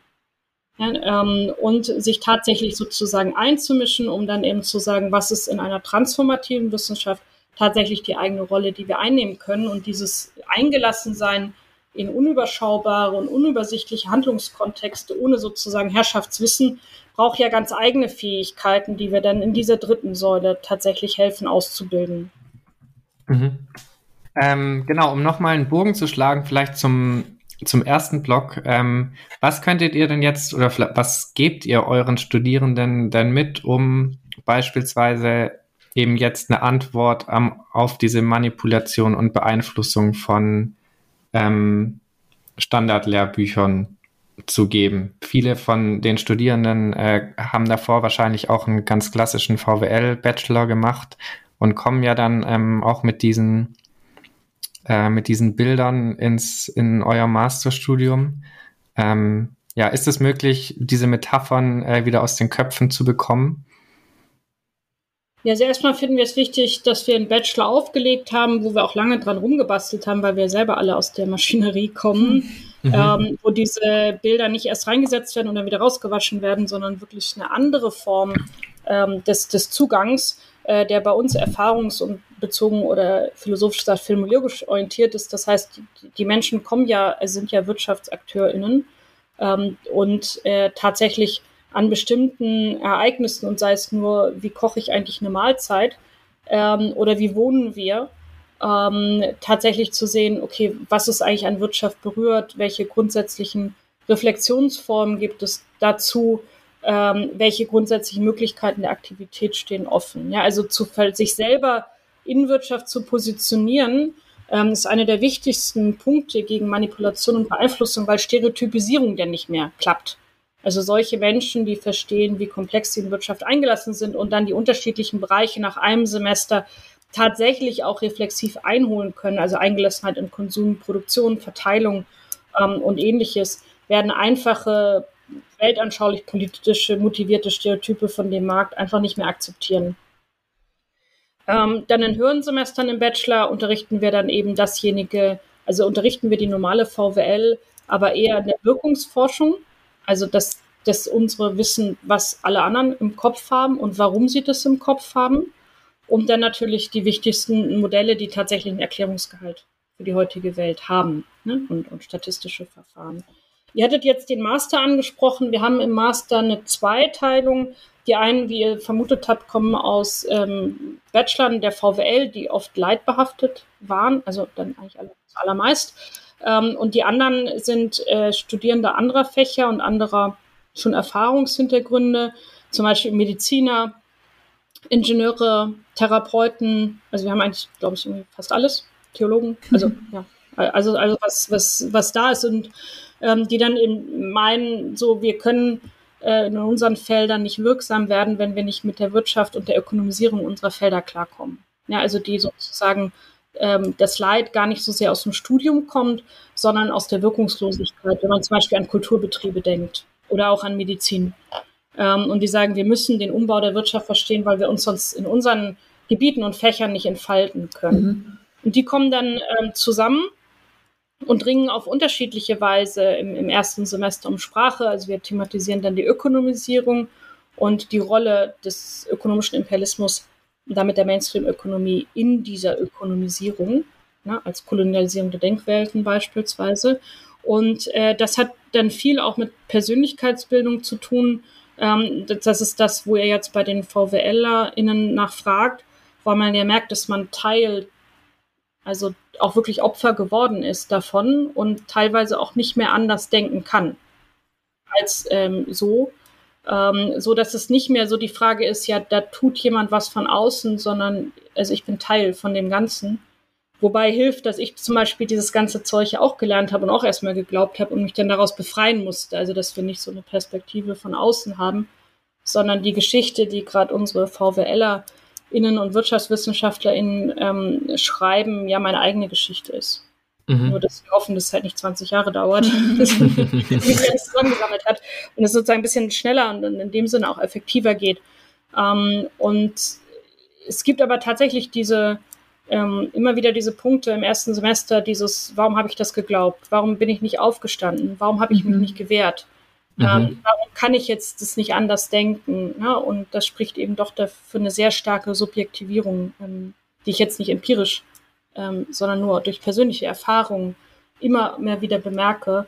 Ähm, und äh, es damit eben, wie gesagt, auch mit einer starken persönlichen Bildung zu tun hat, wo ich die jungen Menschen bei uns immer wieder sehr bewundere und auch sehr, sehr viele überwiegend sehr, sehr gute Beispiele habe, wie daraus dann tatsächlich auch neue Handlungsfähigkeit entsteht. Mhm. Ja, mega interessant. Also ich kann da aus eigener Erfahrung ähm, vieles bestätigen tatsächlich. Ähm, bevor wir jetzt ganz zum Ende kommen, ähm, würde ich gerne noch einen kurzen Schwenk machen auf deine Forschung. Vielleicht kannst du ja ähm, wirklich nur kurz umreißen, wie sich deine Forschung ähm, unterscheidet von der herkömmlichen oder Mainstream-Art zu forschen. Das ist jetzt wirklich auf mich bezogen, weil also wir eine starke Pluralität an der Hochschule haben mhm. und ihr fragt jetzt ja nach mich und nicht, was ich als Präsidentin äh, für, für, alle vertrete. Mhm. Es ist mir immer wichtig, ähm, da, da müsste man die anderen auch zu Wort kommen lassen. Ähm, ich, ich selber äh, komme ja aus dem ähm, ostasiatischen Kontext der, der Philosophie. Ich habe Philosophie in Japan studiert und, und nicht erst in Deutschland. Und was mich äh, an anderen interkulturellen Perspektiven, könnte man auch nach Afrika gehen, oder auch in unseren Zeiten, ähm, in, in, unserer Kultur hin und her, ähm, ist tatsächlich eine Erfahrung, die, die transformativ ist, in dem Sinne, dass sie sich nicht von Leid distanziert, sondern immer genau dann hinguckt, wo etwas passiert. Mhm. Ähm, und damit äh, in einem klassischen Sinne ja auch erstmal eine subjektive Betroffenheit hat, die aber dazu führt, ähm, sich selber zu verändern und auch sein Wissen zu verändern. Ähm, und das ist damit in meiner eigenen Forschung habe ich erstmal einen radikalen Gegenpol zu dieser Distanziertheit ähm, der, der heutigen Wissenschaftsformen.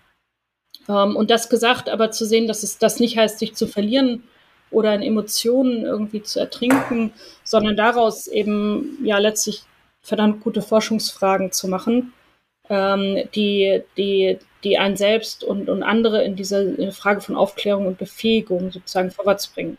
Also auf die Studie, die, die wir eben besprochen haben, habe ich daran tatsächlich äh, einen, einen Leidensdruck, dass die Geschichte, die ich geschrieben habe, und du, Annabelle, hast ja auch gesagt, na, das ist eine Resonanz da. Das sagen, es mhm. gibt immer wieder bestimmte Bildungserfahrungen, ähm, wo Menschen nicht ihr Potenzial ausschöpfen können. Ja, und das ist für mich eine Motivation, ähm, dann genau hinzugucken ähm, nicht im Sinne, dass ich mich bestätigt haben will. Wie gesagt, ich dachte eher, die Mathematik wäre schuld und habe gesagt, ne, ist sie ja gar nicht, ne? Und habe mich dann auch selber revidiert. Ähm, aber daraus, wie gesagt, Forschungsfragen und dann auch das gesamte interdisziplinäre Instrumentarium, so wie ich mich in Kognitionswissenschaften eingearbeitet habe, ähm, oder jetzt in sprachwissenschaftliche Forschung, um dann eben auch äh, das Ganze sozusagen empirisch geerdet ähm, dann tatsächlich aufzugreifen und sich selber darin auch ähm, zu verändern, ähm, um Veränderungsprozesse auch in der Gesellschaft anzustoßen. Ähm, was ich absolut faszinierend finde, die Forschung, die äh, teilweise veröffentlicht ist, ähm, aber teilweise auch noch nicht, ähm, ist diese ganze Frame-Semantik, also wo jetzt diese manipulativen Sprachbilder nur die Oberfläche ist, sondern zu sehen, wie wir in den letzten 150 Jahren ähm, uns verändert haben in der Ökonomie, über Menschen, über uns selbst mhm. und über Wissenschaft ähm, zu sprechen und auch zu sehen, wie heutige Unmöglichkeiten anders zu denken oder dass es jetzt sagt, dass man sich bei bestimmter Forschung irgendwie falsch fühlt oder schuldig fühlt, wie tief das eben auch kulturell verankert ist. Ähm, mhm. und, und, daraus dann eben auch sehr wirkungsvolle Gegenstrategien in dem Wissen darum. Ähm, und ich stelle zum Beispiel eine Veränderung der Wissenschaft um 1880 äh, vor. Und wenn heutige Studierende das sehen, dann fangen sie oftmals an zu weinen und sagen, wenn ich gewusst hätte, in was mich die heutige Wissenschaft, also Mainstream-Ökonomie drängt, da wollte ich ja nie hin. Mhm. Ich hatte ja eine mhm. ganz andere Motivation und die zum Beispiel in der politischen Ökonomie ähm, des 19. Jahrhunderts ähm, ganz anders präsent war. Und das sind die Sachen, die, die mich daran ähm, interessieren. Und ähm, wie gesagt, in dieser Mischung aus einem Gespür, wo wirkliche Veränderung möglich ist, weil es tatsächlich wehtut und weil es echt um was geht. Ähm, und das dann eben aber auch mit richtig, richtig guten Methoden zu verbinden und der Reflexion der Methoden eben zu sagen, warum wähle ich eine bestimmte Position, ähm, was sind die Vor- und die Nachteile und wie weit verletze ich damit eben auch herrschende Formen ähm, des Wissenschaftlichen. Das ist so mhm. der eine Bereich, der mich interessiert und der andere Bereich ist das, äh, was ihr gesagt habt, im Bereich Imagination, Zukunftsgestaltung, eben jetzt nicht nur die Aufklärung, wie unser äh, Wissen, wie unsere Emotionen, Weltanschauung, unsere ganze Persönlichkeit geprägt wird, sondern die Befreiungsstrategien daraus in einem viel grundlegenderen Sinne. Also im Sinne, ich weiß, wie Historie mich prägt und ich kann mich als Mensch in Gemeinschaft mit anderen neu entwerfen. Ja, und hier grundsätzlich zu sehen, das sind ganz neue Welt- und, und Menschen, Personenverständnisse, aber auch eine, eine ganz neue Form der, der Kraft, die, die tatsächlich da drin liegt.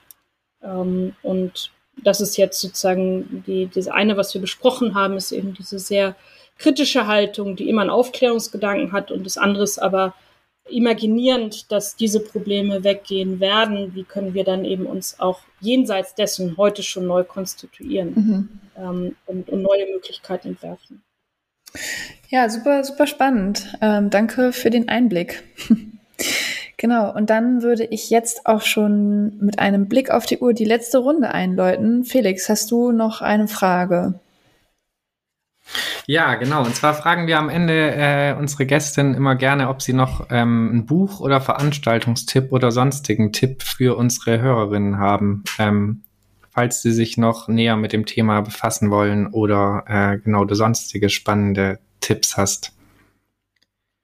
Ähm, ja, gerne. Also erstmal der, der Hinweis, äh, nachzulesen ist viel ähm, bei mir auf der Homepage www.silja-graupe.de, wo ich praktisch alle Artikel, die ich jemals geschrieben habe, in PDF-Form oder anders hinterlegt habe, was mhm. nicht jeder macht. Ähm, und ähm, da, da Möglichkeiten sind und auch äh, relativ viel äh, Podcast-Formate oder Interview-Formate wie jetzt das große von Jung und Naiv, was vor genau einem Monat aufgezeichnet worden ist von Thilo Jung. Mhm. Ähm, also wer da, ist glaube ich im Moment ist noch länger als dieses hier. Ja. ähm, einige auch andere thematische äh, Aspekte, die, die wir hier dann ähm, gerade nicht behandelt haben, äh, wohlwissentlich nochmal genommen wird. Ähm, für dieses äh, Frage sozusagen, was, was liegt dieser Manipulationsstudie zu, äh, zugrunde, ist ähm, sehr empfehlenswert das Buch äh, Die öffentliche Meinung von Walter Lippmann, was Walter Oetsch und ich vor einigen Jahren, als ich auch die Studie schrieb oder kurz danach, ähm, herausgegeben, also in neuer Übersetzung, deutsche Übersetzung herausgegeben haben. Und dort haben wir eine Einleitung, ist auch im Internet äh, verfügbar, um zu sehen, wie diese Idee über, über unbewusste Bilder und Sprachbilder Gesellschaft zu beeinflussen, ja das gesamte letzte Jahrhundert ähm, prägt und diese ganze Idee des Unbewussten, die ja auch im Nationalsozialismus und woanders beträchtliches Unheil angerichtet hat. Also wer sich da einlesen muss, ähm, äh, einlesen möchte, ähm, empfehle ich, wie gesagt, äh, Walter Lippmann in unserer Übersetzung, in unserer kommentierten Ver oder ähm, eingeleiteten. Mhm. Ähm, und sonst zu dieser Frage Markt und Staat ist eben von, von meinem Kollegen Walter Oetsch eben diese ganze Frage äh, Mythos Markt ähm, in, in zwei unterschiedlichen Büchern ähm, behandelt worden, wo die ganze Rhetorik ähm, dieses äh, Sprachbildes aufgeschlüsselt ist äh, in einer Weise, die auch einen wirkungsvollen Widerstand sozusagen tatsächlich eröffnet. Ja, super. Walter, äh, genau, Oetsch war auch schon bei uns äh, sogar zu Gast. Genau, ich kann jetzt leider die Folge. Gemacht haben. Genau. genau. genau. Und ansonsten ist äh, bei uns relativ einfach, dass man auch, also wir haben alle Seminare in Blog-Seminaren, weil ein solches komplexe Wissen nicht in anderthalb Stunden Blöcken pro Woche ähm, vermittelt werden kann, so dass es da auch, auch Zugänge zu uns gibt, die über die jeweiligen Studiengangskoordinatoren ähm, Ramona Schmidt im Bachelor und Sebastian Möller im Master anzufragen sind. Also wer einfach vorbeikommen will, ähm, kann, kann vorbeikommen ähm, und eben auch das, äh, die Aufnahme des Studiums äh, bei uns möglich ist und äh, im Moment auch noch zum Herbstsemester, also zum Oktober. Mhm. Ah ja, perfekt. Ja, super. Vielen, vielen Dank für die Tipps. Ähm, was Felix eben schon angesprochen hatte, wir hatten Walter Oetsch auch schon bei uns zu Gast und ähm, ich habe gerade mal nachgeguckt, es war die 20. Folge, also da gerne auch noch mal reinhören. Und ja, dann ist äh, jetzt schon die Zeit für den Abschied gekommen und wir verabschieden uns mit dieser Folge in eine Sommerpause und wünschen euch allen eine erholsame Zeit und freuen uns dann darauf, euch im September wieder in der Wirtschaft zu begrüßen. Und zwar dann mit einer ganz besonderen Folge, und zwar der Jubiläumsfolge unserer 50. Folge in der Wirtschaft. Und da haben wir uns was ganz Spezielles für euch überlegt. Seid gespannt. Ähm, wir freuen uns, wenn ihr euch wieder dazu schaltet. Genau. Und an dieser Stelle geht auch nochmal ein ganz großes Dankeschön raus an unsere treuen Stammgäste, an unserer Theke, unsere Patreons Theo, Kai, Andrea, Leo und Claudius. Vielen lieben Dank für eure Unterstützung. Und wenn ihr selbst uns unterstützen wollt, ähm, könnt ihr das auch machen. Dazu gibt's ähm, alle Informationen verlinkt oder auch auf der Website. Und ja, dann bleibt mir nur noch zu sagen, danke euch, liebe HörerInnen, fürs Einschalten und danke Silja für das ähm, spannende Gespräch und die Einblicke, die du dir, äh, die du uns gegeben hast und die Zeit, die du dir für uns genommen hast. Vielen Dank. Ich danke auch sehr herzlich. Ja, danke auch von mir. Ciao. Tschüss.